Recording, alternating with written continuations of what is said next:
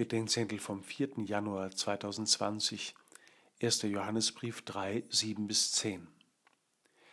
Was wir tun, zeigt, wes Geistes Kind wir sind, worauf wir hören und worum es uns geht. Deshalb geht die heutige Lesung so weit, von unseren Taten auf unsere geistliche Herkunft und Zugehörigkeit zu schließen. Wer die Sünde tut, ist vom Teufel. Wer aber aus Gott geboren ist, tut keine Sünde steht da wörtlich übersetzt. Was wir tun, ist danach nicht allein eine Frage der Moral, sondern unsere Antwort auf die Frage, auf welcher Seite wir stehen und wessen Werke wir tun.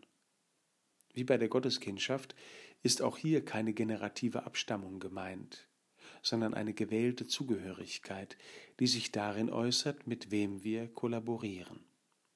Wer Böses tut, ist nie ein Einzeltäter, er ist ein Kollaborateur des Bösen, weil er an einem größeren Ganzen mitwirkt.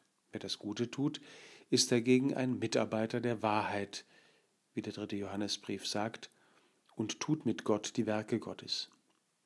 Die Mitwirkung des Menschen ist der Königsweg des Handels Gottes in der Welt. Gott, die Erstursache von allem, handelt durch Zweitursachen. Gott hat mich geschaffen, durch die zweitursächliche Mitwirkung meiner Eltern. Christus vergegenwärtigt sich in seinen Jüngern und in der Liebe zum Nächsten. Gott würdigt den Menschen, in Gemeinschaft mit ihm zu lieben, das Gute zu tun und an seinem Reich zu bauen. Herr, ich habe an deiner Krippe gesungen, dass ich mich in deine Lieb versenken will.